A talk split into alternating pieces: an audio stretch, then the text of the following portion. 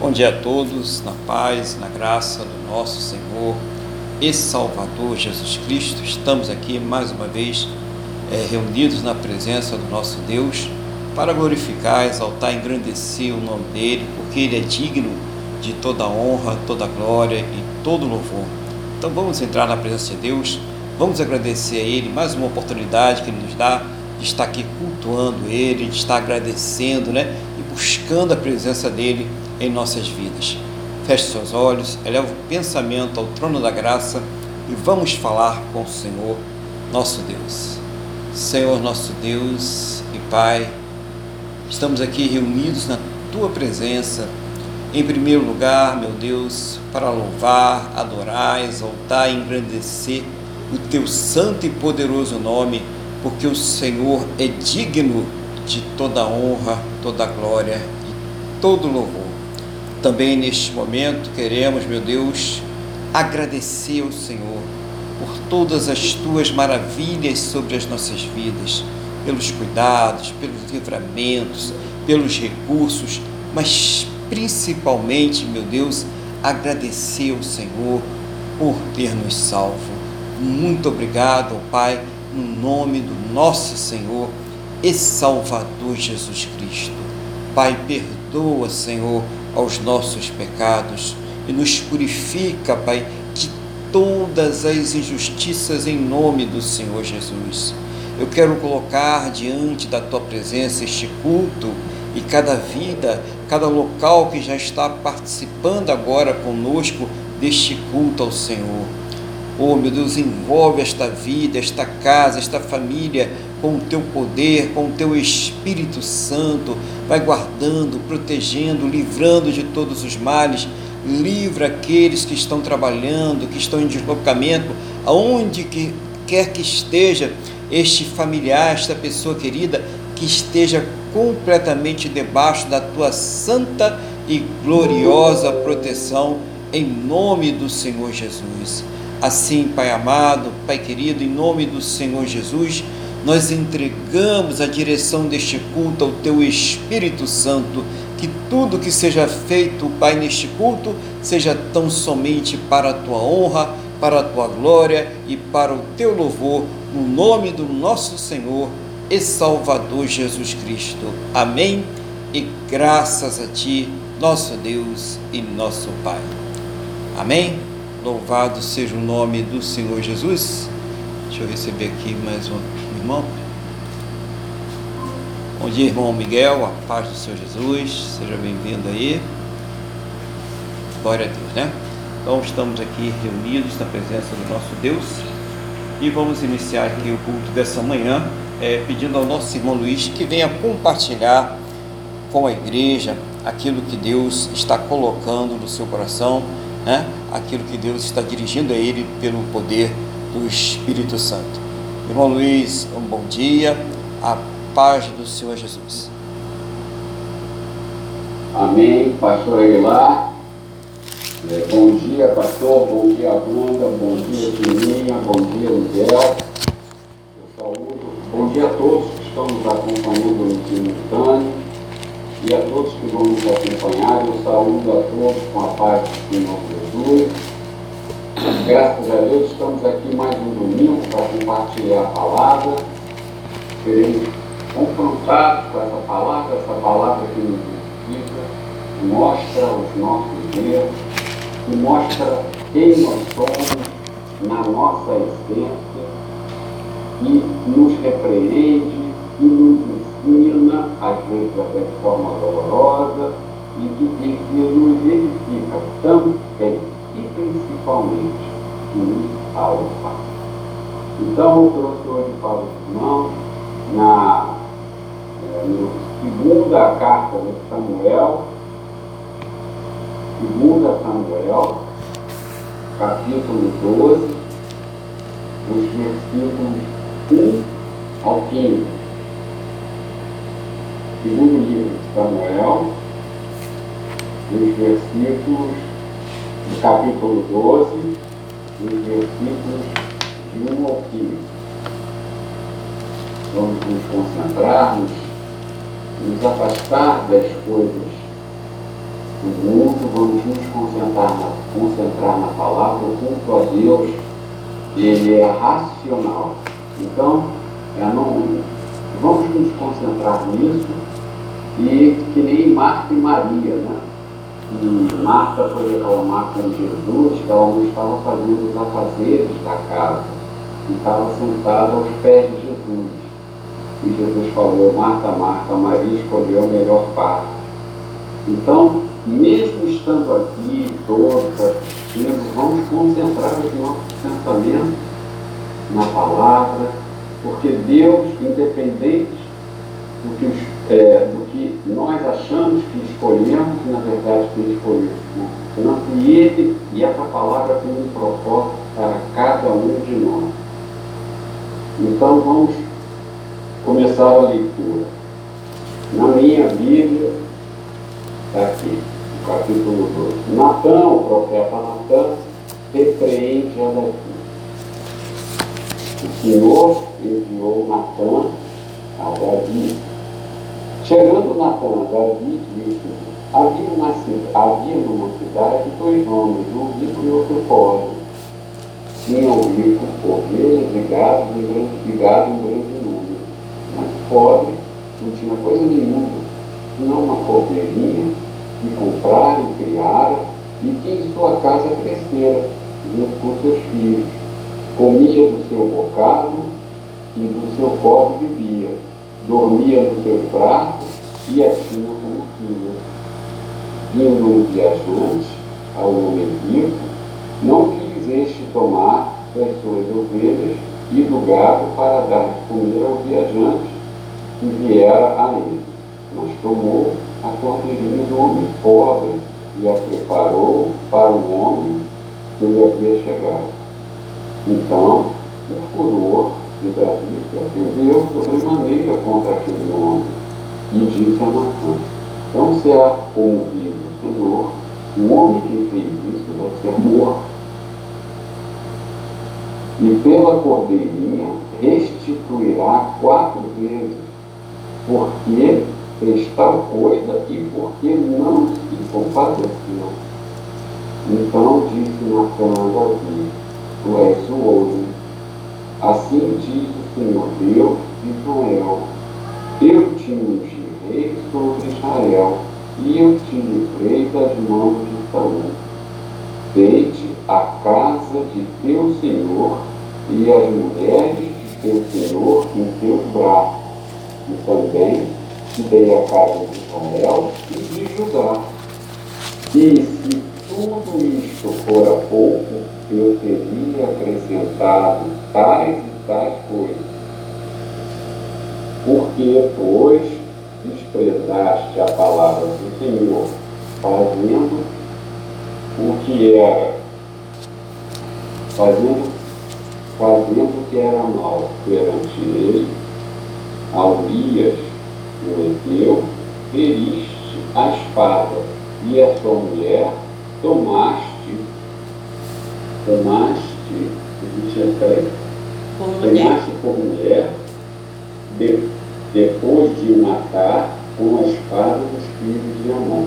Agora, pois, não se apartará a espada jamais da tua casa, porquanto me desprezaste e tomaste a mulher de Urias, o teu, para, para, para ser tua mulher.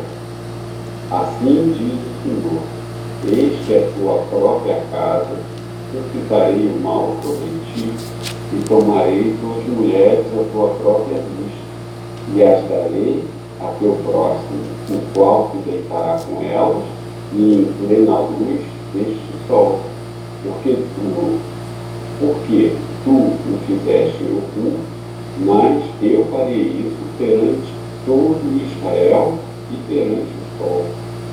Então, disse Davi a Natan, pequei contra o Senhor. Disse Natan a Davi, também o Senhor te perdoou o teu pecado, não morrerás. Mas posto que com isso deste motivo que blasfemasse os inimigos do Senhor, também o filho que te nasceu morrerá. Então Natan foi para a sua casa. Só em ler eu já fico triste.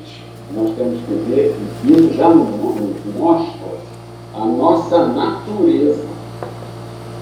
A nossa natureza pecaminosa, ingrata, inconstante, é, e também era a mesma coisa que, que acontecia com o rei Davi. Então vamos lá. Eu vou, eu vou dar alguns saltos aqui. O profeta, o profeta Natan traz uma parábola para o rei Davi enfurecer. Ele fala em outras palavras, por quê? Pecado nos pega, a cobiça do Davi, o desejo forte do Davi. Eu já vi várias pregações em que, que, é, que o povo estava em guerra e por que, que o Davi ficou de falar? Como falou aqui, como também falou aqui, Deus praticamente deu tudo para Davi. E, e, e, é difícil, às vezes, para nós, nós não nos ensoberbecemos quando Deus nos enche de bênção. Nós nos achamos a última bolacha da e passamos a relativizar a Deus. Isso é péssimo. É por isso que muitas pessoas, às vezes, têm aquela aquela vida, às vezes, ali na medida, a vida inteira, assim, na medida, porque se tivesse, ia ser uma pessoa que ia sair da igreja, ia abandonar a Deus, ia ser um caos, ia ser uma tristeza. Mas eu quero realçar uma coisa aqui, que mesmo Davi sendo Deus, ele disse assim, quando ele entendeu a história e que lá, quando ele entendeu lá a, a história, o, o que, aconteceu? Davi falou assim, então certo como diz o Senhor, o homem que fez isso deve ser morto. Ou seja, Davi devia ser morto. E é isso, por isso que tem o salário do pecado é a morte. A consequência do pecado é a morte. Irmão, nós não precisamos ter leis de Israel. Nós temos a nossa própria vida, as nossas próprias responsabilidades. Podemos não ter nada nessa vida, mas nós temos a nós mesmos e podemos ser muito ruins ao próximo, mesmo sem termos nada, poder algum. Então, aquele que cuide, aquele que pensa que está de pé, que cuide para que não caia. Precisamos viver em vigilância, precisamos estar sempre na igreja, humildemente, sabendo da nossa condição de pecadores, de pessoas que nós não valemos o pão que nós comemos e o Senhor Jesus veio para nos salvar. Irmãos, precisamos ter sempre essa noção. Precisamos, por que, que nós estamos aqui? Nós estamos aqui cultuando a Deus, porque apesar de tudo isso, de toda essa coisa, toda, toda essa morte que está em nós, todos os nossos pensamentos, mesmo assim Deus nos ama e nos, nos enviou Jesus. Então nós estamos aqui com a consciência de que somos pecadores e deveríamos estar mortos. E mesmo assim, Jesus nos salvou. Nós fomos chamados e escolhidos. É a mesma coisa. É como se Deus nos tivesse dado Judá e Israel. Deus nos deu tudo, que é a nossa salvação. Precisamos sempre, é o que há de mais valor nessa vida, é a nossa ida para a eternidade. Precisamos estar sempre na igreja, ouvindo a palavra, nos lembrando da grande graça de Deus e de quem nós somos. Eu vou tentar continuar um pouco mais, mas eu acho que o principal da mensagem eu já passei. Mas saibam, todo o nosso pecado tem consequência. Tudo que nós fazemos de errado tem consequência. Deus não passa mão na cabeça de ninguém. Precisamos entender. O rei Davi, que tinha que estar lá na batalha com seus homens, resolveu descansar no palácio. Entendeu? Cabeça vazia, isso é, é, é lugar para o diabo ocupar. Ele tinha que estar lutando, ele tinha que estar preocupado com os destinos da nação que Deus deu a ele. Ele se esqueceu de todo o sofrimento que ele passou, de toda a lealdade que ele, que ele teve.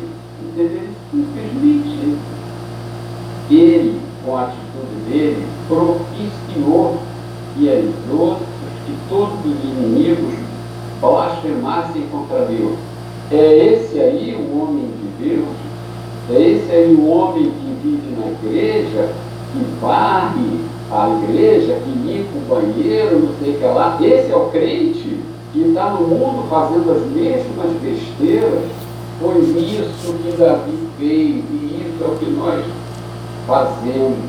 Então precisamos estar aos pés de Cristo todo dia em oração Precisamos entender isso.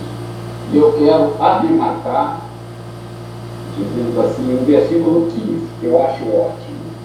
Então, Natan foi, então Natan foi para a sua casa. Meu irmão, acabou o culto, acabou o seu trabalho, vai para casa, vai cuidar da sua família, entendeu?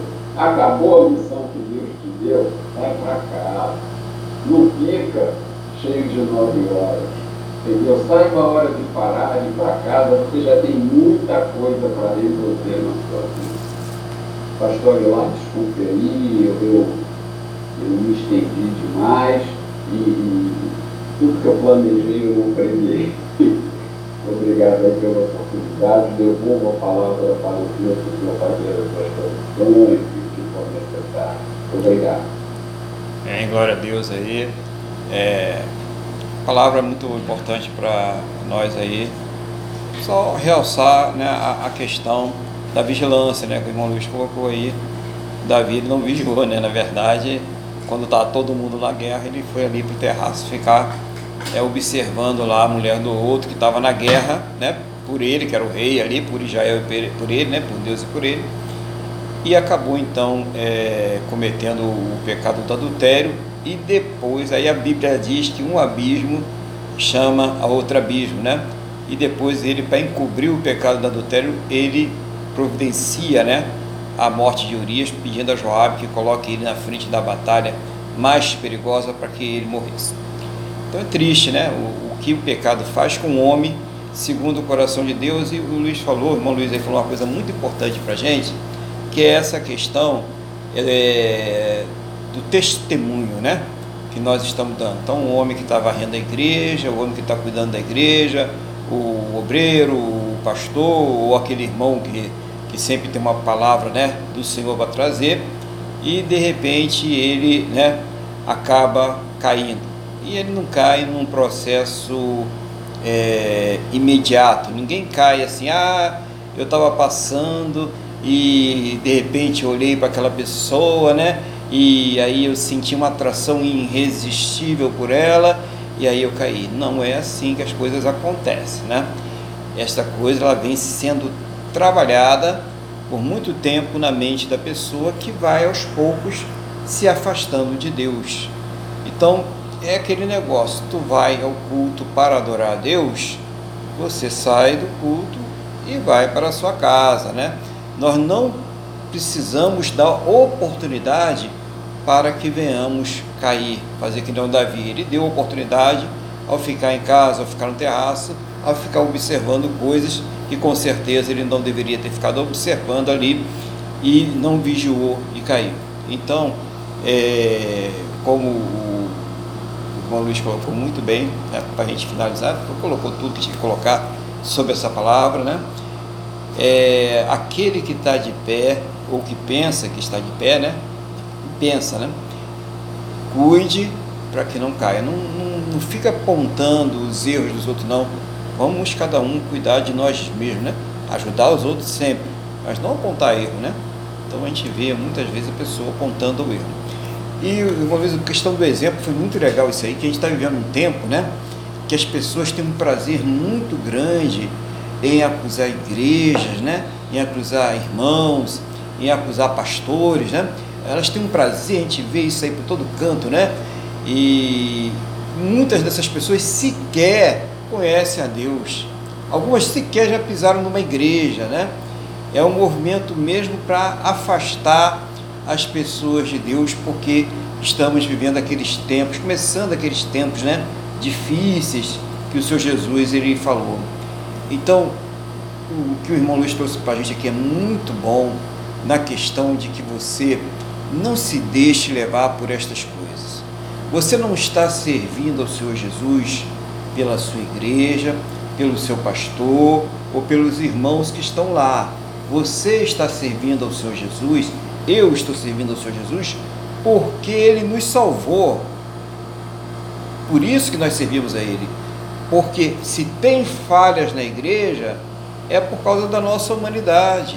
E nós precisamos entender, porque nós também somos falhos. E não deixar que as pessoas fiquem aí manipulando, né? Tentando afastar as pessoas de Deus para tirar, Deus sabe lá quais tipos de proveito, né?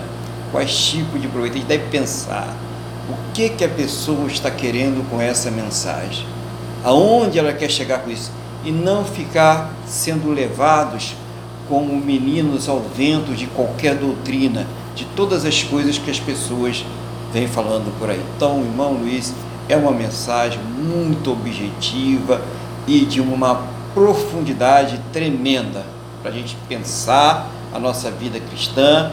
Havia um homem de Deus, um homem segundo o coração de Deus, e mesmo assim ele passou aquela vergonha tremenda, né? E consequências, consequência, filho matando filho, irmão estuprando irmã, uma coisa terrível viveu ali Davi por conta daquele pecado. Não pensa que Deus passou a mão na cabeça de Davi, não, que é, ele sofreu bastante, né? Deus teve misericórdia, como ele tem de nós, mas ele sofreu as consequências daquele pecado.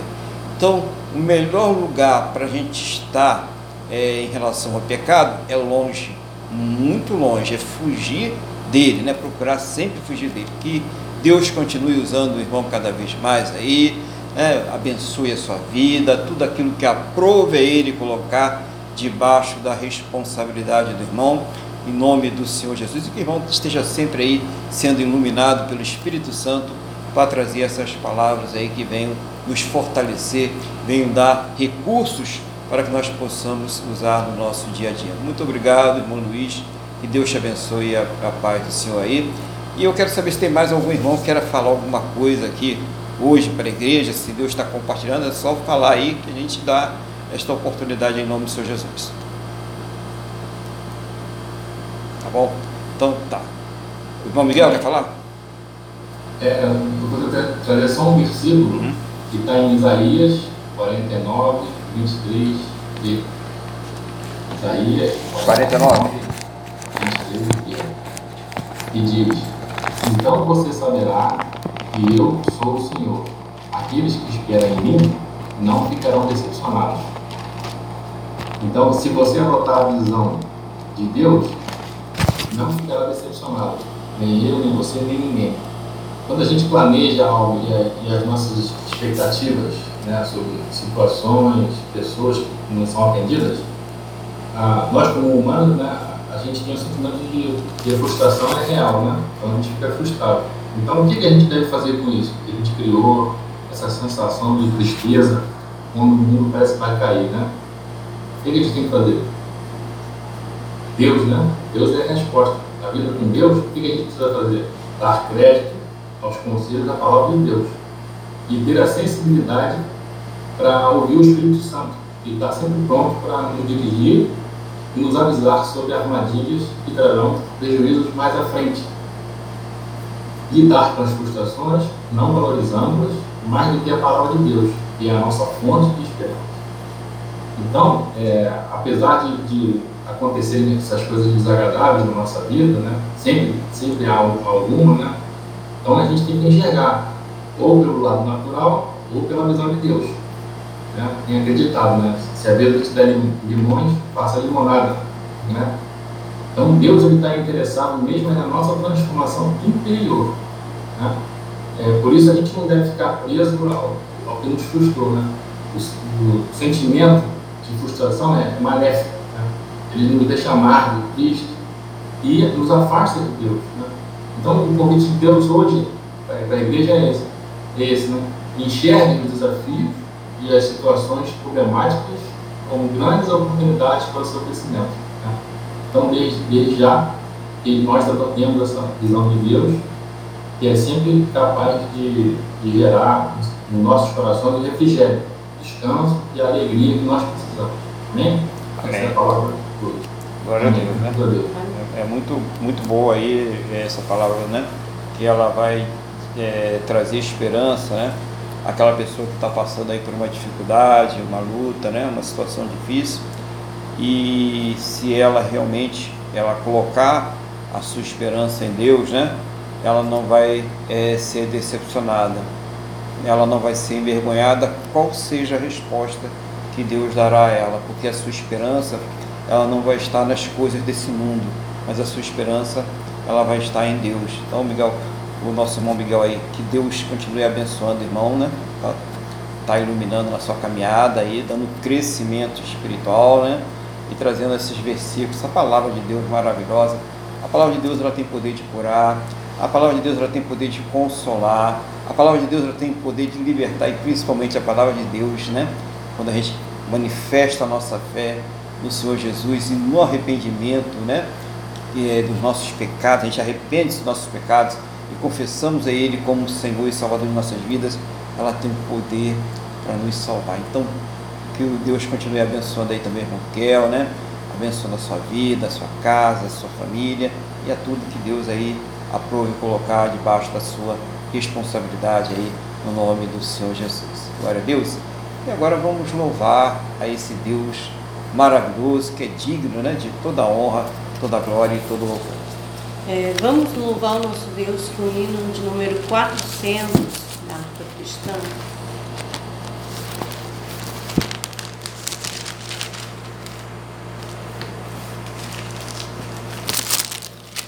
Em Jesus vivendo cada dia, em Jesus eu tenho alegria, em harmonia, em Jesus. Desfruto a paz de Deus, em Jesus, na rocha inabalável em Jesus, no homem comparável, em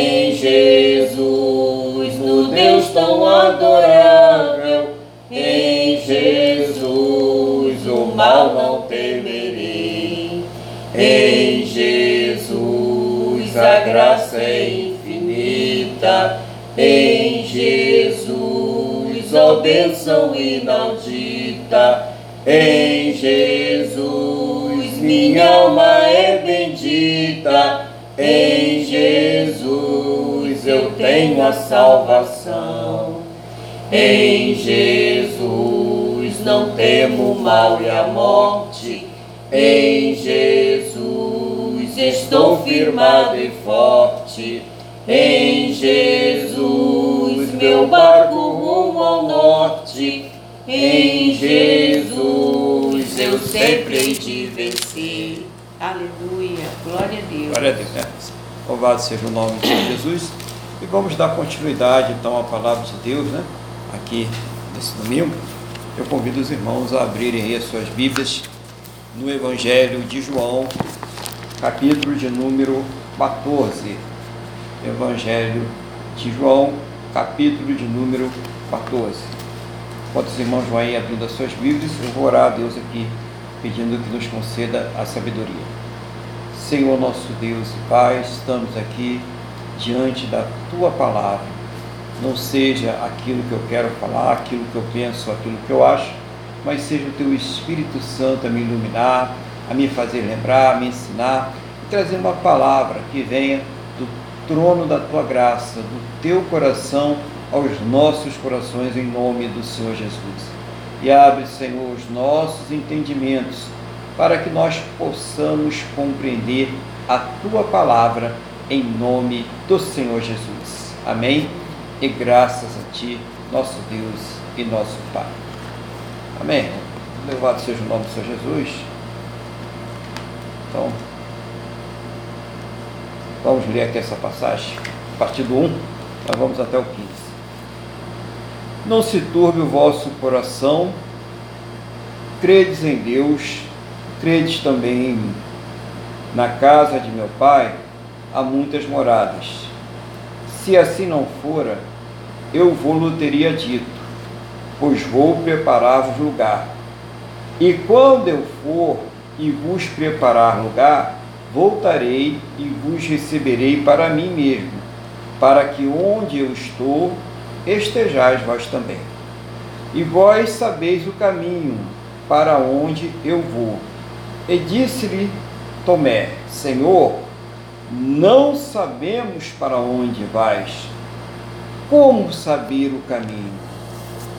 Respondeu-lhe Jesus: Eu sou o caminho e a verdade e a vida.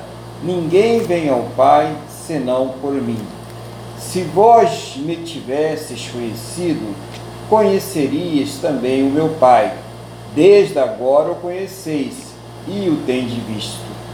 Replicou-lhe Felipe: Senhor, mostra-nos o Pai, e isso nos basta. Disse-lhe Jesus: Felipe, há tanto tempo estou convosco e não me tens conhecido. Quem me vê a mim, vê o Pai. Como dizes tu, mostra-nos o Pai. Não creis que eu estou no Pai e que o Pai está em mim? As palavras que eu vos digo, não as digo por mim mesmo, mas o Pai que permanece em mim faz as suas obras. Crede-me que estou no Pai, e o Pai em mim, crede ao menos por causa das mesmas obras. Em verdade, em verdade vos digo que aquele que crê em mim fará também as obras que eu faço, e outras maiores fará, porque eu vou para junto do Pai. E tudo quanto pedirdes em meu nome, isso farei, a fim de que o Pai seja glorificado no Filho. Se me pedirdes alguma coisa em meu nome, eu o farei. Se me amais, guardareis os meus mandamentos. Glória a Deus, né? Louvado seja o nome do Senhor Jesus. Então, é, o Senhor Jesus, aqui nessa passagem, ele vem elucidar uma série de coisas para os seus discípulos que estavam ali junto a ele e também para os seus discípulos que viriam estar como nós estamos aqui hoje. Então, muito importante, né? Primeira coisa que ele já faz é acalmar o coração. Ele, quando diz, não se turbe o vosso coração, crede em Deus e crede também em mim. Muitas pessoas aí não acreditam em Deus ou têm aí uma fé ineficiente, alguma coisa que nada pode fazer por elas, e isso traz uma perturbação, uma inquietação, né? uma ansiedade, um desespero, uma depressão, porque quando essa pessoa começa a pensar no que vai acontecer a ela quando morrer, quando deixar essa terra, ela pode entrar num desespero. Né? E principalmente se ela está passando por alguma situação difícil na sua saúde, na sua vida. Né? Então isso aqui Jesus já começa acalmando. A pessoa que crê em Deus, a pessoa que crê no Senhor Jesus, ela não vive perturbada, conturbada, deprimida, né? É, ansiosa quanto àquilo que vai acontecer na sua eternidade. Ela, ela tem a paz no Senhor Jesus no seu coração. Ela tem a certeza, a convicção daquilo que vai acontecer. Por isso que a primeira coisa é que a nossa esperança, ela deve estar depositada em Deus. Nós devemos crer nesse Deus maravilhoso. E depois ele continua: Na casa de meu pai há muitas moradas. Se assim não fora, eu vos teria dito, pois vou preparar-vos lugar. Então, quando o Senhor Jesus está falando aqui, é lógico que ele está falando do céu, né? Ele está falando uma linguagem é, que o, ser humano ele pode assimilar. Aí a pessoa que ele começa a falar em céu e nas coisas que tem no céu, até nós aqui, com toda a tecnologia que temos hoje, não entenderíamos realmente o que o Senhor Jesus estaria falando. É, imagine eles naquela época com as maiores limitações, também não tinham compreensão. Mas o Senhor Jesus não está falando de moradas é, como a gente conhece aqui na terra, né? apartamentos, casas, né? essas coisas não. O Senhor Jesus está falando do céu, do nosso lar espiritual, do nosso lugar eterno. É isso que ele está mostrando para nós. E ele diz que vai preparar um lugar. Então Jesus, a gente fala sempre sobre isso aqui, né? Numa linguagem que também nós podemos entender. O Senhor Jesus, ele é o protótipo, ele é o primeiro daqueles que foi transformado e recebeu um corpo glorioso. Ele é Deus, mas ele também tem a natureza humana. Ele tem até hoje, tá, irmãos? Ele não ficou preso naquela cruz, ele não morreu, não ficou naquela sepultura, não. Né? A gente vê aquele Jesus na cruz, aquela cara sofrida, né? O pessoal bota em alguns lugares, não, já, já foi. Ele foi lá para a sepultura, e da sepultura ele levantou, foi ressuscitado.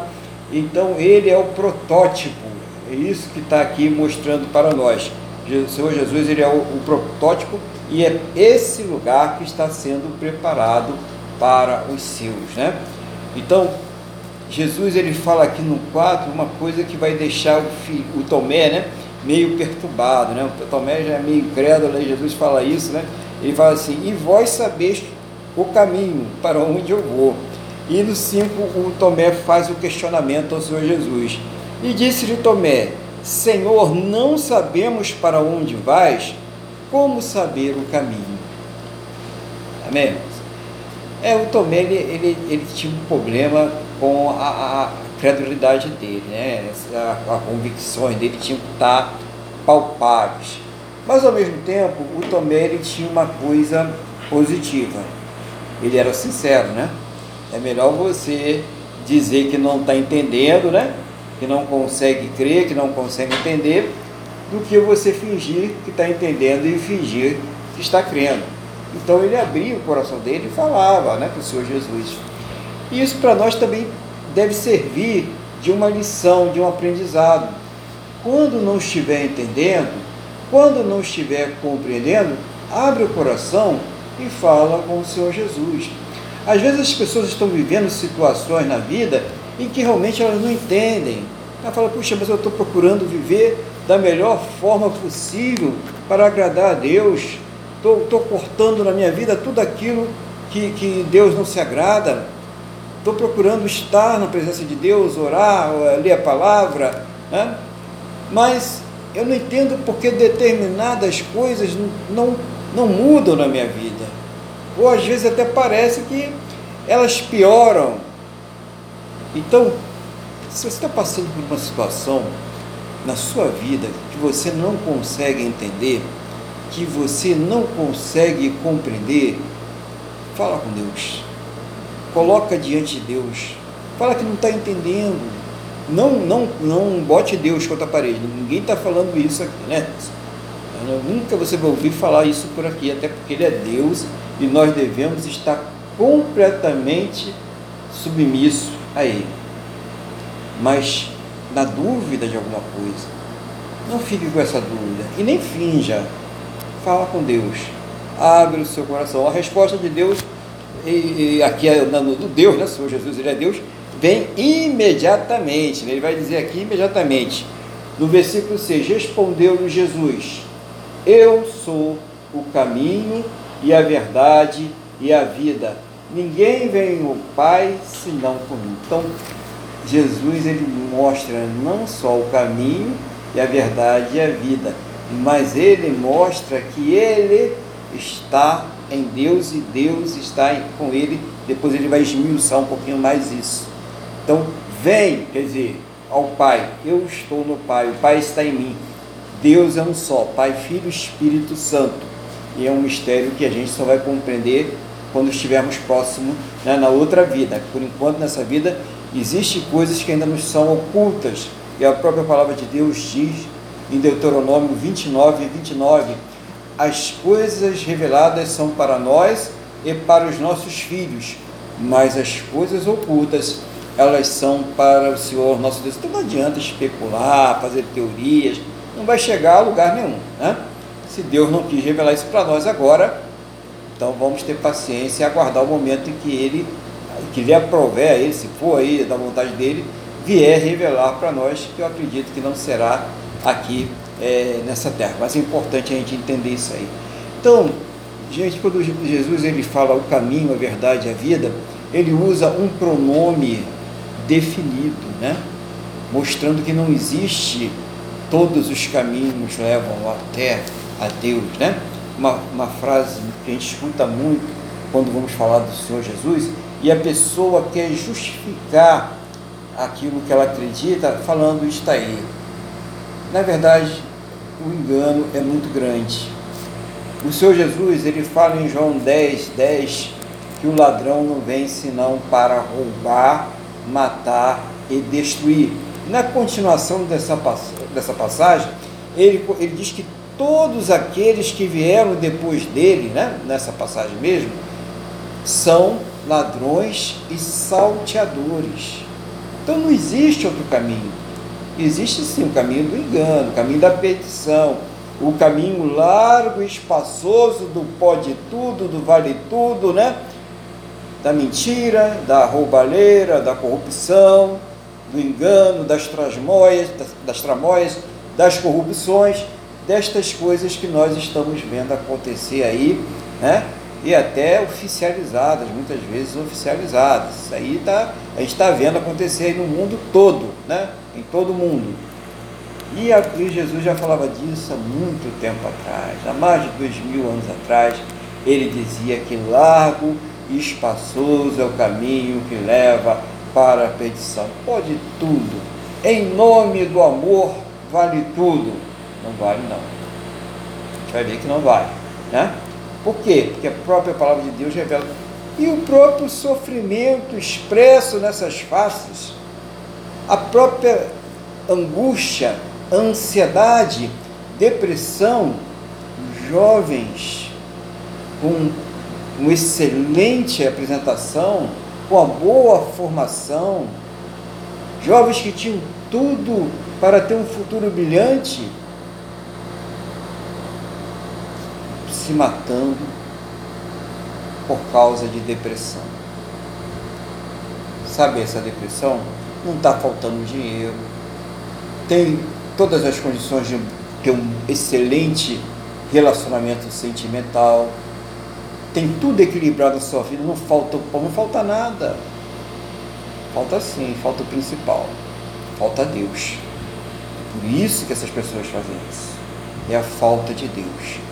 Aí você muitas vezes não entende. Até vou deixar aqui uma mensagem que você talvez não entenda aquela pessoa que está passando por um processo de depressão, que a depressão também ela pode ser uma coisa física, né? não só espiritual, mas ela pode ser uma coisa física, que essa pessoa ela precisa de ajuda e não de condenação.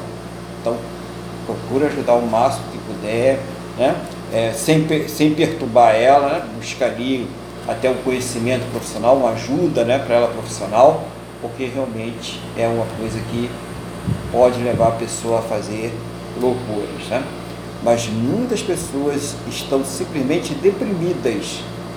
Elas têm condições de pagar o médico, o psiquiatra, comprar o remédio, tudo e continuam, elas não saem, porque é uma coisa espiritual é a falta de Deus na sua vida e elas não conseguem entender isso ou elas não querem. Elas chegaram num ponto tal que elas negaram a Deus de tal forma que elas não se voltam para Deus. Então, importantíssimo isso. Quando o Senhor Jesus bater a porta do nosso coração, é necessário que a gente abra e não resista.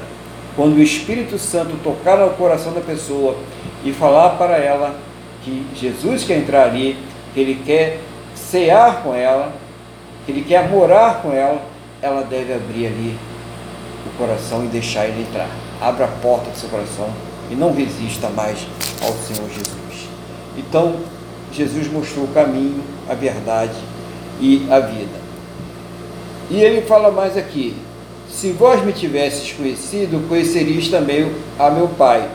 Desde agora o conheceis e tende visto. Replicou-lhe Felipe: Senhor, mostra-nos o Pai e isso nos basta. Disse-lhe Jesus: Há tanto tempo estou convosco e não me tens conhecido. Quem me vê a mim, vê o Pai. Como diz tu, mostra-nos o Pai. Então, é, essa questão aqui, essa passagem é muito interessante, porque ela rebate a todas aquelas pessoas que contestam a deidade do Senhor Jesus. Ele é Deus. Ele está, quem me vê a mim, está tão claro, tão cristalino, né? está vendo o Pai. Ele, tem passagem que diz, eu e o Pai somos um só. Então, aqui nós podemos ver perfeitamente essa deidade, né? ela está aqui manifesta na terra em forma de homem. Ele voluntariamente ele abdicou nesse momento das suas prerrogativas de Deus, até para que ele pudesse cumprir aquilo que era necessário por nós, mas ele continua sendo Deus desde sempre, porque ele não tem começo e ele também não tem fim. É aquele alfa e ômega que começa lá é, no primeiro capítulo de Apocalipse e termina também no último capítulo de Apocalipse. Eu sou alfa e ômega, o princípio e o fim. É o próprio Senhor Jesus. É ele se mostrando aqui e revelando. E o Tomé aqui ele simboliza não só a pessoa do Tomé, mas ele simboliza todas aquelas pessoas que têm uma dificuldade de entender essa deidade essa missão do Senhor Jesus. Imagine para quem tem o Espírito Santo, como ele derrama sobre nós, quando nós cremos no Senhor Jesus. Nós, às vezes, temos dificuldade de entender muitas coisas. Imagine uma pessoa que nunca pisou numa igreja. Imagine uma pessoa que nunca abriu uma Bíblia. A dificuldade que essa pessoa tem para compreender estas coisas, se não for pelo Espírito Santo de Deus. É necessário que explique. E Senhor Jesus, ele não economizava tempo para ensinar aos seus discípulos. E isso serve de exemplo para nós nós não devemos é, economizar tempo na hora que a pessoa está em dúvida e precisa ouvir a palavra. E hoje nós temos a palavra, graças a Deus, pregada aí de todas as formas, em todos os lugares. Tem como a pessoa ter acesso a essa palavra. E nós devemos estar sempre é, divulgando a salvação, o Evangelho, porque cada vez mais parece, quanto mais é pregado, quanto mais é falado, é, mais pessoas também se levantam para resistir à palavra, para levar as pessoas a engano, à perdição eterna. E muitas dessas pessoas, se elas soubessem o destino eterno que elas estão construindo para elas e para aquelas outras pessoas que elas estão sendo usadas para enganar, talvez elas regredissem nesse caminho. Né? Quem sabe? Só Deus sabe, né? Mas nós, como não sabemos, só Deus sabe, nós devemos pregar para todos, nós devemos falar para todos, com toda a paciência, assim como o Senhor Jesus estava aqui com Felipe, com seus discípulos, com Tomé, com seus discípulos, falando sobre isso, explicando estas coisas. Então nós devemos falar assim, as pessoas precisam saber qual é o destino eterno daqueles que partem com o Senhor Jesus e qual é o destino eterno daqueles que vão partir dessa terra sem o Senhor Jesus. Isso é muito importante que seja falado. Aí continuando aqui, não crês é, que estou no Pai e que o Pai está em mim? As palavras que eu vos digo, não as digo por mim, mesmo, mas o Pai que permanece em mim faz as suas obras. Então o Senhor Jesus aqui, ele está falando que as palavras que ele está usando ali é, é, a palavra do próprio Deus, porque ele está em Deus e Deus nele. Então ele está transmitindo diretamente a vontade do Pai, né? aqui na forma de filho, na forma humana, mas trazendo a vontade do Pai, aquilo que Deus quer. Né? E é Deus se manifestando da forma humana para trazer para nós o conhecimento dele. Que outro Deus você tem notícia que fez isso aqui nessa terra? Falando Deus verdadeiro, né? Não essa picaretagem que aparece aí para enganar as pessoas. Falando Deus verdadeiro, o Deus que veio aqui e curou e ressuscitou e transformou água em vinho, o Deus que foi capaz de morrer numa cruz pelos nossos pecados. Que outro Deus que você conhece? Que outro que veio aqui nessa terra dizendo que era Deus ou dizendo que era isso, aquilo, outro lá, semideus e tal, e que o túmulo está vazio, que o corpo não está enterrado aí? Quem é esse outro aí? Apresente essa pessoa. Não vai apresentar. Sabe por que você não vai apresentar? Porque ela não existe. Só existe um, o Senhor Jesus. Tão importante a presença dele aqui nessa terra na forma humana, que ele divide o tempo, ele divide época, ele faz uma nova época, ele muda os costumes. E até hoje o cristianismo ele continua ganhando milhões e milhões de almas para o reino de Deus. E vai continuar até o dia que o Senhor Jesus voltar. Muitas almas, graças a Deus, serão salvas. Muitos que ainda não vieram para o Senhor Jesus ainda virão. Tenha calma, tenha paciência, porque a obra é de Deus, a obra não é nossa, a obra é do Espírito Santo. Cabe a nós o quê? Orar e pregar. Né? Fazemos a nossa parte, mas a obra é do Espírito Santo, é Ele que faz. Continuando aqui, irmãos. É, Crede-me que estou no Pai e o Pai em mim. Crede ao menos por causa das mesmas obras. Em verdade, em verdade vos digo, que aquele que crê em mim fará também as obras que eu faço, e outras maiores fará, porque eu vou para junto do Pai. Aí a gente tem que ter cuidado aqui, né? Então, se Jesus é, andava sobre as águas, né? Então eu vou ser o Aquaman, né? Eu vou andar debaixo do mar, eu vou respirar debaixo do mar, né? eu vou dar ordem às sereias, os peixes, vem tudo para mim. Jesus não está falando nada disso, né? Não está falando nada disso. Ele está falando dele, do poder dele, e como isso não vai estar mais limitado à sua presença física, uma vez que ele vai nos enviar o Espírito Santo, o Consolador. E então nós poderemos fazer obras maiores em termo de quantidade. Por quê? Porque Deus, ele é onipresente, onipotente, onisciente e ele está em todos os lugares. Então, na forma do Espírito Santo, esta obra ela vai ser muito maior.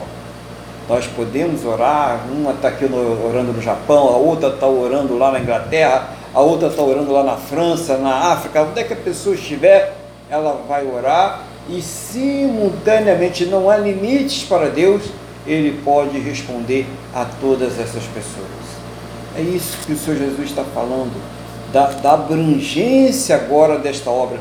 Como essa obra vai ser feita de uma forma mais eficiente, mais numerosa, como ela vai atingir mais pessoas, haja vista que depois que o Senhor Jesus parte, essa obra ela vem se multiplicando séculos após séculos, dia após dia, e será assim até a volta dele, até a vinda do Senhor Jesus.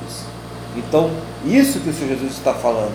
Então, cuidado, ah, ó, porque falou que tem que fazer obra maior, né? Então eu tenho a obrigação de curar, eu tenho a obrigação. Não, quem faz, quem cura, quem faz milagre, quem opera maravilhas, quem converte, é Deus, é o Espírito Santo de Deus.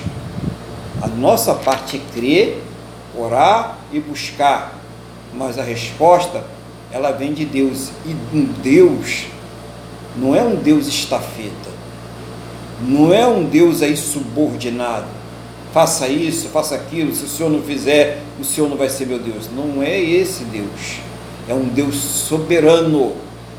É um Deus que sabe o que é melhor para cada um de nós e que age em nossas vidas não conforme os nossos planos, mas conforme os planos dele. É isso que nós precisamos aí entender, essa submissão, para que a gente possa entender o próximo versículo e não fique maluco aí, doido, querendo fazer coisas que Deus não está falando para a gente fazer. Né? Então vamos ler qual é esse próximo versículo?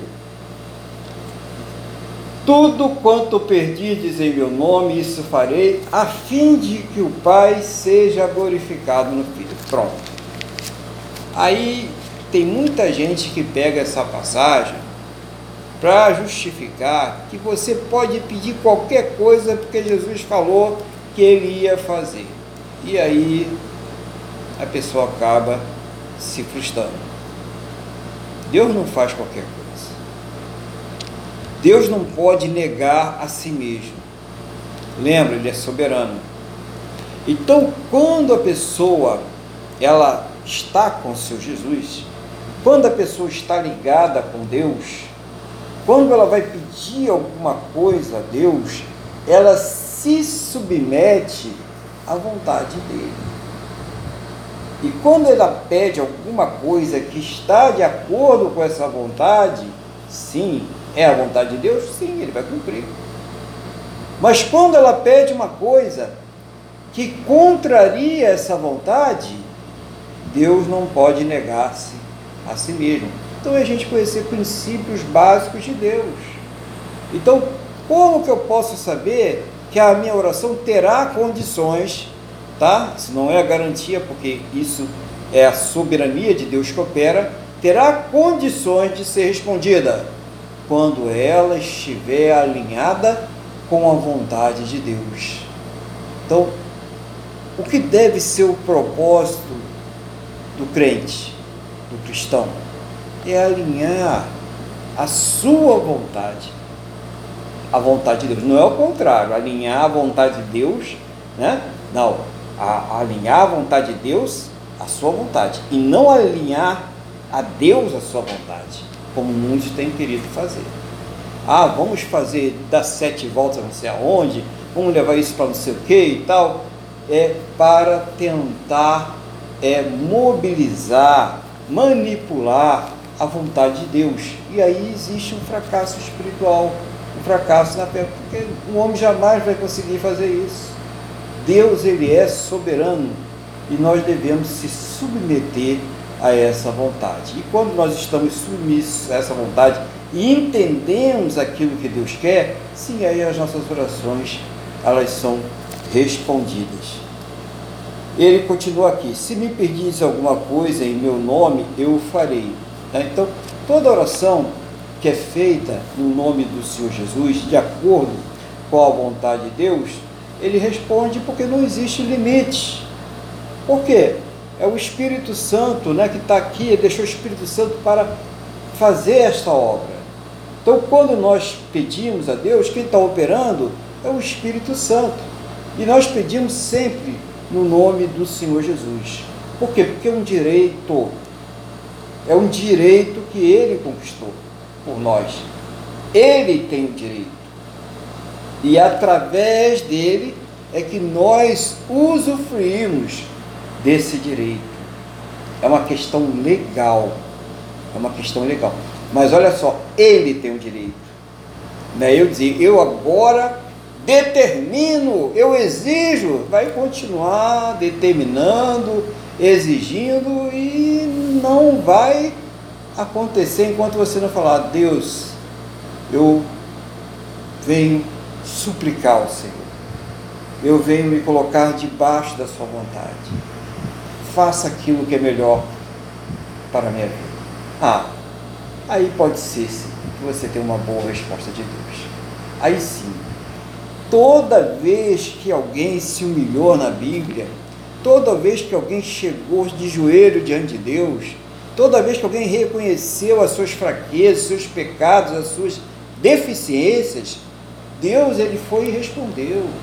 Mesmo quando a pessoa às vezes nem estava tão assim com Deus. Quantas vezes Deus não foi lá e respondeu ao rei Acabe, mesmo ele tendo ali cometido várias atrocidades. Claro que depois no final ele teve um final triste. Mas toda vez que ele ia lá e se humilhava, Deus respondia a ele. Né?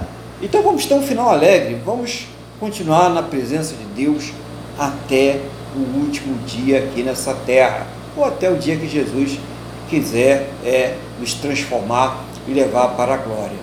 Na certeza de o seguinte, eu gosto de falar isso, para trazer paz aí aos corações. Quando você deixar essa terra, quando nós deixarmos essa terra, imediatamente nós estaremos com o Senhor Jesus. No dia que você partir nessa terra, o seu corpo vai estar aqui, aguardando o dia que ele vai ser transformado.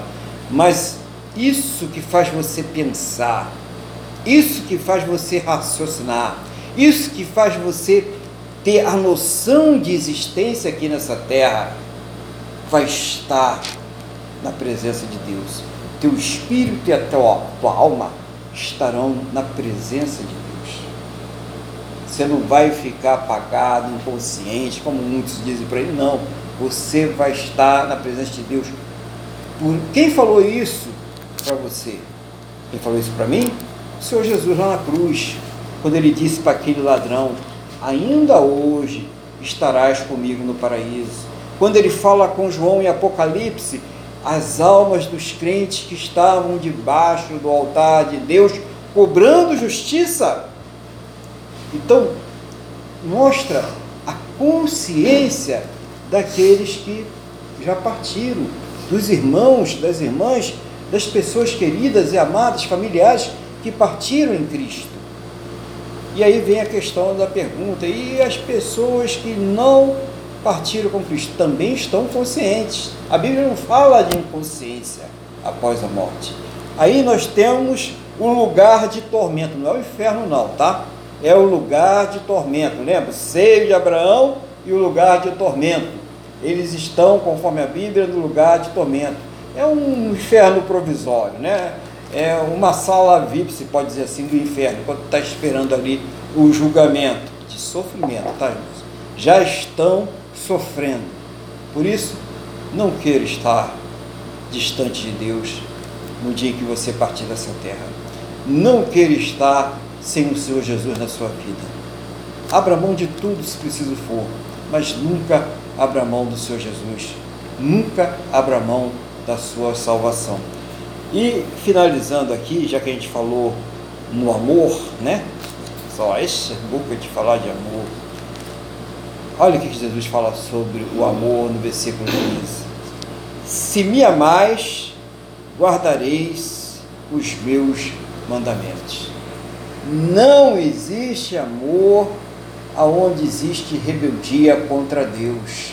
Não existe. Pode acreditar o verdadeiro amor se manifesta na gratidão e a gratidão se manifesta na obediência. Então a pessoa ingrata e rebelde, ela não tem amor. É só você observar o que está acontecendo na terra. Então é o que? Ingratidão, é rebeldia, é desobediência. E as pessoas pregam isso. Você deve ser rebelde, você deve ser obedecer para quê? Né? Você deve contestar até aquilo que não tem como ser contestado, né? 2 mais 2 é 4. Por quê? Então pega aí duas bananas, pega mais duas e conta e dá cinco lá, mostra, né? Então, tem coisas que realmente é, as pessoas pensam que vão entrar no céu de qualquer maneira, sem obedecer a Deus, sem ter relacionamento com Ele. Não, eu, basta é, eu, eu crer no Senhor Jesus e eu serei salvo. Sim.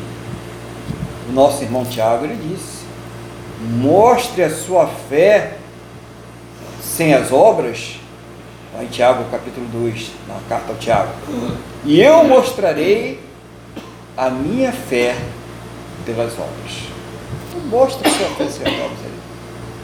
Nós estamos vendo aí um monte de pessoas vazias de Deus e falando daquilo que não conhecem. Muitos até nem têm qualquer tipo de relacionamento com Ele, apenas para levar algum tipo de vantagem. Não. Vamos ter um relacionamento profundo com Deus, com o Senhor Jesus. Vamos ter a certeza que o Senhor Jesus, Ele salva, que Ele é o caminho, a verdade, Ele é a vida, que Ele está preparando essas moradas para nós lá no céu. Vamos ter a certeza que Ele está no Pai e que o Pai está nele e que aquele que está nele também está no Pai e que o Espírito Santo que habita em nós, ele é a comprovação destas coisas. Nós devemos estar certos disso, independente das circunstâncias, independente do momento em que nós estamos vivendo em nossas vidas agora, porque tudo aqui é passageiro. Mas aquele que crer no Senhor, como a palavra do Senhor, permanecerá para sempre.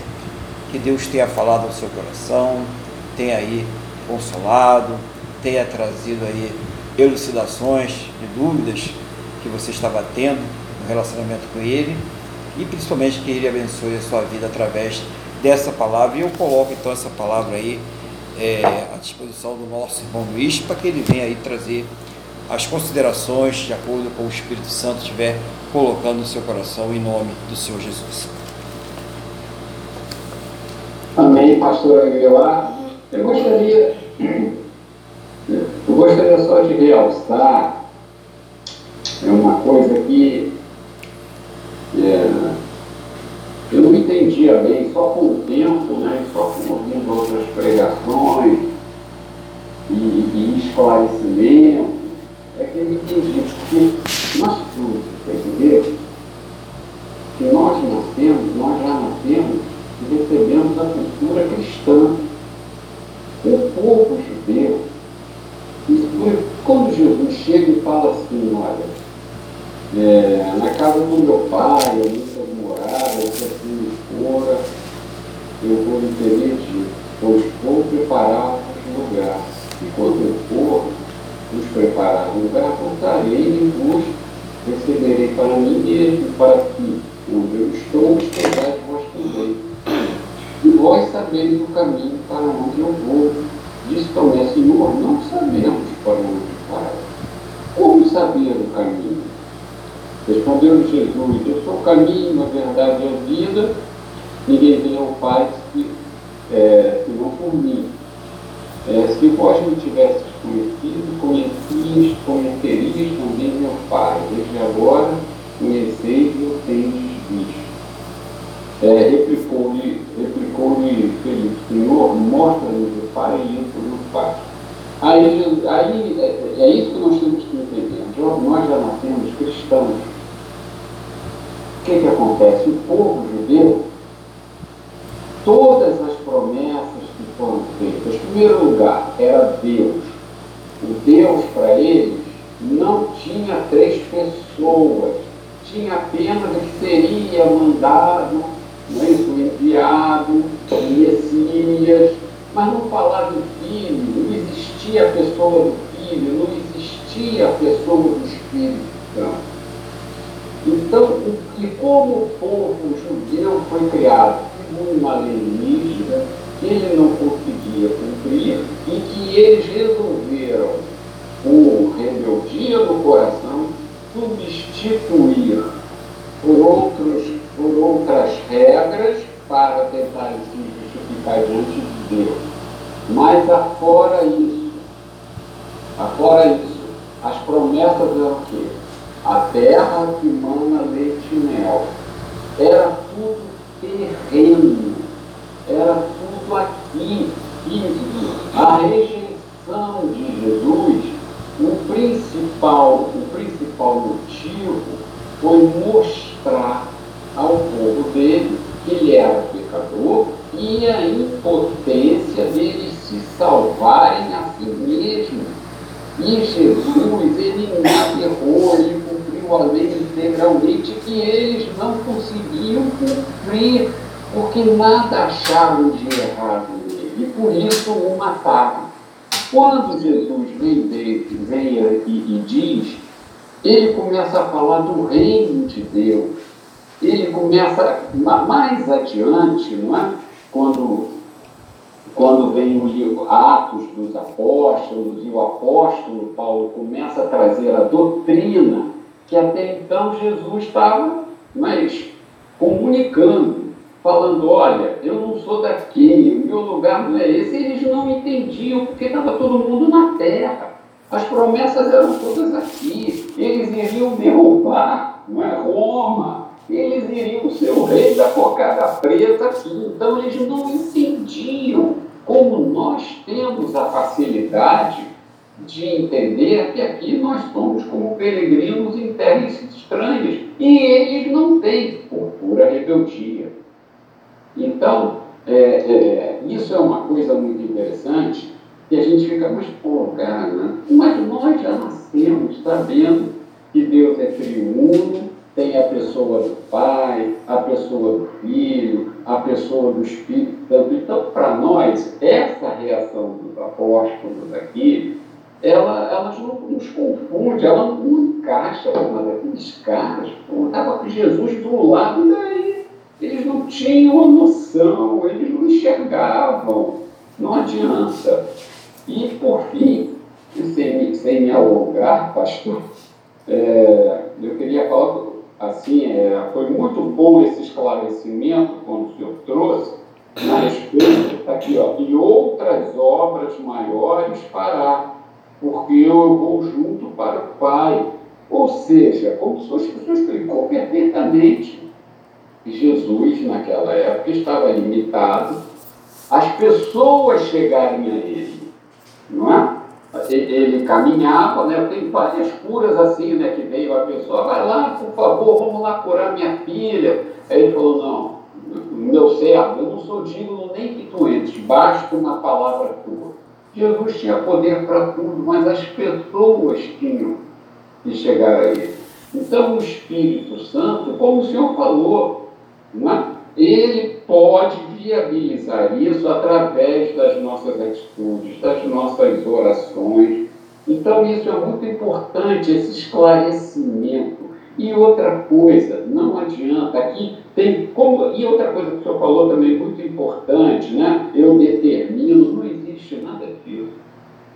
Só vai acontecer isso se nós realmente guardarmos os mandamentos quando nós tivermos o coração segundo o coração, segundo o coração de Deus, aí sim nós vamos pedir coisas segundo a vontade de Deus. E com certeza elas, elas nos serão concedidas. Não, eu quero ter um avião, eu quero ser um homem rico. Isso aí esquece, não vai acontecer. Mas é, então era, isso, era isso que eu queria realçar, pastor. E o senhor fala aí da, da minha palavra, essa palavra, ela foi esclarecedora também. Ela foi muito, muito esclarecedora. Então, Deus abençoe o Senhor, o seu ministério, e todas as coisas que aprove, que aprove a Ele que o Senhor cuidasse nessa terra. Obrigado. Amém, glória a Deus, obrigado aí pelas palavras e que Deus aí continue abençoando cada um de nós aí com essa palavra maravilhosa que Ele deixou para nós, né? Ele deixou para que nós tivéssemos a nossa bússola nessa terra e nós devemos usar essa palavra. Gostei da, da avaliação do irmão quanto à questão do judeu, né? Realmente para eles era uma loucura, né? Porque é, sequer eles sabiam que eles não, não tinham a pregação de vida após a, a morte Para ele todas as bênçãos eram terrenas, né? E de repente vê Jesus, eu vou, eu vou preparar uma morada. Falei, que negócio é esse? Bom, é, Deus tocou no coração e falou aos nossos corações aí. E eu quero convidar os irmãos aí no próximo domingo, não, no dia 17, né? Próximo é dia 10. Dia 17, nós teremos a Santa Ceia do Senhor. Então, 17 né, de março, um domingo, será a Santa Ceia do Senhor. E aí você prepara o suco de uva, o pão, né, o suco de uva e o pão, para que você, né, os elementos da Santa Ceia, possa participar. Quem pode participar? É sempre bom esclarecer, porque ninguém deve participar da Santa Ceia de forma indevida. É aquela pessoa que já recebeu o Senhor Jesus como Senhor e Salvador da sua vida, né? Recebeu essa glória, essa bênção que só Ele pode nos dar. É aquela pessoa que já é batizada, ou seja, assumiu um compromisso público de servir ao Senhor Jesus por toda a sua existência. É aquela pessoa que consegue discernir o corpo e o sangue do Senhor Jesus. Então, se você é essa pessoa, você pode participar da ceia do Senhor. Prepara os alimentos, o pão e o suco de uva no dia 17, sem ser o próximo domingo ou outro, nós teremos então a Santa Ceia do Senhor. E se você não está em nenhuma destas condições, participe do culto. Você será abençoado, abençoada da mesma forma. E principalmente porque você está obedecendo. Não, eu não vou participar porque eu ainda não tomei minha decisão, porque eu ainda não sou batizado, porque eu não estou lembrado em uma congregação, porque eu não, não consigo discernir o corpo e o sangue do Senhor Jesus ainda, mas eu vou participar do culto, né? Eu quero ouvir a palavra de Deus, eu quero ser abençoado, abençoada pela palavra de Deus. Então participe do culto, né? É sempre bom, né? Fazer uma coisa boa para nós mesmos, para o nosso espírito, para a nossa alma, né? Para o nosso crescimento espiritual muitas pessoas sofrendo por estarem afastadas de Deus. Não fique afastado de Deus, não fique afastado do Senhor Jesus. Agora é aquele momento em que nós iremos fazer oração. O irmão Luiz vai fazer oração de intercessão geral e que você vai colocar diante de Deus a sua vida, a sua casa, a sua família, as suas necessidades, aquilo que você precisa que Deus responda na sua vida. Né? É um momento que também a gente pede, né? eu falo sempre principalmente pedir um fortalecimento espiritual, um renovo da fé, né? As coisas espirituais em primeiro lugar, mas não deixe de também colocar as suas outras necessidades para essa terra. Então, todas as coisas devem ser colocadas diante de Deus em oração. Tá? Então, aproveite essa oportunidade. Vou passar agora a palavra e oração ao nosso irmão Luiz, em nome do Senhor Jesus.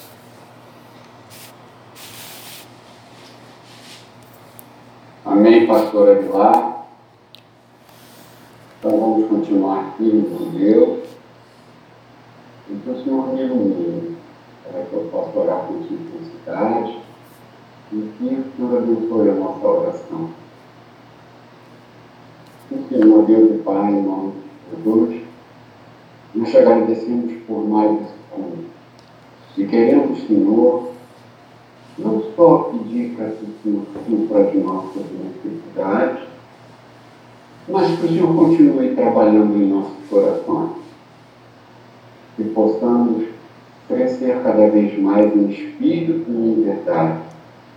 E possamos ter uma vida de oração, por mais curtas que elas sejam, e consigamos ter uma rotina e consigamos permitir nos amoldar a tua vontade, que sejamos formoseados a Cristo, em nome de Jesus, nós te pedimos e venhamos a ser sóbrios, humildes, mansos, e venhamos a ser sábios, ousados quando for necessário. Senhor, te pedimos que o Senhor nos conceda saúde para vivermos nessa terra e possamos realmente também continuar na leitura da tua palavra, na leitura da tua lei. Senhor, cada um estão aqui agora orando comigo tem uma dificuldade, um casamento em crise, uma traição, um filho nas drogas, um desejo, uma, uma, um momento de desemprego, Senhor. Senhor, em nome de Jesus, uma dívida, Senhor, nós te pedimos, transforma a maldição em bênção, Senhor. Seja o Senhor, meu Deus, a trabalhar em nós, a nos, a nos dirigir. Quebra os nossos corações, quebranta a nossa mente. Senhor, em nome de Jesus, nós lhe damos, nós lhe damos liberdade, lhe concedemos liberdade para isso. Queremos viver segundo a sua boa, perfeita e agradável vontade, porque assim nós conseguimos realmente mostrar que te amamos e honrar ao Pai com a nossa vida. Senhor, então responde, Senhor, queremos viver realmente com o coração com essa paz que transcende e supera todo o entendimento para guardar os nossos corações, em que pese todas as tribulações que nós temos, todas as nossas dificuldades, todas as nossas aflições, através da nossa comunhão contigo, através de te buscar sempre, nós tenhamos paz no coração, porque o Senhor é o Deus que controla tudo. É o Senhor é o Deus que dá, o Deus que tira, e graças a Deus por isso. Como falou o apóstolo Paulo, que vivamos satisfeitos com, satisfeitos com o que temos no, momento. Mas nada impede de colocar, como o próprio apóstolo Paulo falou que ele pensa, colocar diante de vós todas as nossas angústias e necessidades. Então estamos colocando diante de ti, aguardamos a tua resposta e sabemos que a busca contínua a ti, ela nos trará paz ao coração, independente das dificuldades que estamos vivendo. E vamos alegre na vida, em que temos a consciência que a nossa existência no que resume a essa terra, e temos um Deus que podemos nos amparar e que cuida de nós. E tenhamos a coragem de viver segundo a vontade dele. E peçamos forças a ele para suportarmos. Mas nós não estamos desamparados. Eu quero, quero agora, meu Deus, colocar o Brasil em tuas mãos e da mesma forma que o Senhor não desampare o Brasil. Eu quero te pedir, meu Deus, que o Senhor toque no coração de, dos nossos dirigentes e de todas as autoridades que compõem a República. E o com o teu Espírito para que venham se arrepender dos seus pecados, pedir-lhes perdão e mudar o seu comportamento. E que saibam que estão lá para nos servir e não para nos servirem de nós. Senhor, em nome de Jesus, eu quero lhe pedir, suplicar, que não percamos o direito à livre expressão, nem ao culto. Livra o Brasil do mal, guarda as nossas fronteiras, livra o Brasil da fome, da miséria, do caos econômico, do caos financeiro, do caos social, do caos jurídico. Protege a nós todos, os teus filhos e aos outros que ainda nem são os mais humildes, das mãos dos tiranos. Porque nós sabemos não ficarão sem resposta. Abençoa o nosso país, guarda as nossas fronteiras. É o que te pedimos e já te agradecemos. Em nome de Jesus. Amém. Amém. Glória a Deus, né? Louvado seja o nome do Senhor Jesus. Agora nós vamos, né, agradecer a Deus, né, por mais esta oportunidade que nos deu de cultuar, né, de orar, de se colocar na presença dele. Então, lembrando, mais uma vez, não esqueçam, dia 17 a Santa Ceia, né? Então, vamos orar, vamos agradecer a Deus agora por tudo aquilo que Ele tem nos proporcionado. Feche seus olhos, eleve o pensamento ao trono da graça, vamos falar com o Senhor nosso Deus. Senhor nosso Deus e Pai, eu concordo com a oração que teu filho fez agora, concordo com a oração de cada um dos teus filhos, das tuas filhas, de todos que oraram agora. Seja o Senhor trazer uma resposta a cada um deles, segundo a tua boa, perfeita, agradável vontade, segundo os teus planos e os teus projetos, sempre perfeitos para a vida de cada um de nós, em nome do Senhor Jesus. Meu Deus, muito obrigado por essa oportunidade de mais uma vez nós podemos realizar este culto ao Senhor. Receba toda a honra, toda a glória e todo o louvor são para o Senhor. Meu Deus, obrigado pela semana que passou, por ter nos guardado, protegido, nos livrado de todos os males e essa bênção ter sido estendida a todos os nossos. Obrigado, meu Deus, por tudo aquilo que o Senhor nos proporcionou, os recursos, meu Deus, por nós termos sido bem-sucedidos naquilo que fizemos. Tudo nós te agradecemos em nome do Senhor Jesus.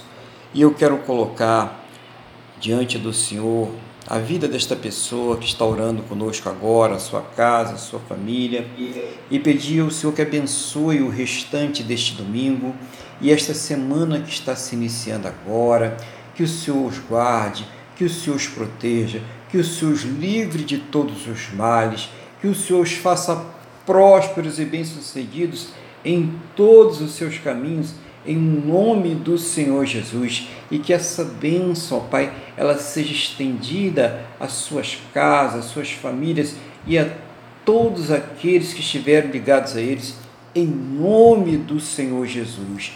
Meu Deus, e que ao término deste culto, o Senhor leve a todos aos seus destinos em segurança, livra de todos os males e que esta bênção seja estendida a todos aqueles que próximo a nós estiverem, no nome do nosso Senhor e Salvador Jesus Cristo.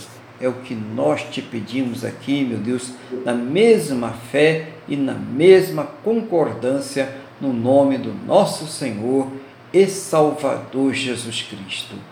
Amém? E graças a Ti, nosso Deus e nosso Pai. Amém? Louvado seja o nome do Senhor Jesus. Estenda a mão para cá, vamos receber a bênção em nome do Senhor Jesus. Que o amor de Deus, que a paz e a graça do nosso Senhor e Salvador Jesus Cristo e que a comunhão do Espírito Santo de Deus esteja sobre todos. E a igreja diz: Amém. Glórias ao Senhor Jesus. Que Deus te abençoe, abençoe a sua casa, a sua família, que você tenha aí um restante de domingo e uma semana muito abençoada na presença de Deus. Fique bem, fique na paz do Senhor Jesus.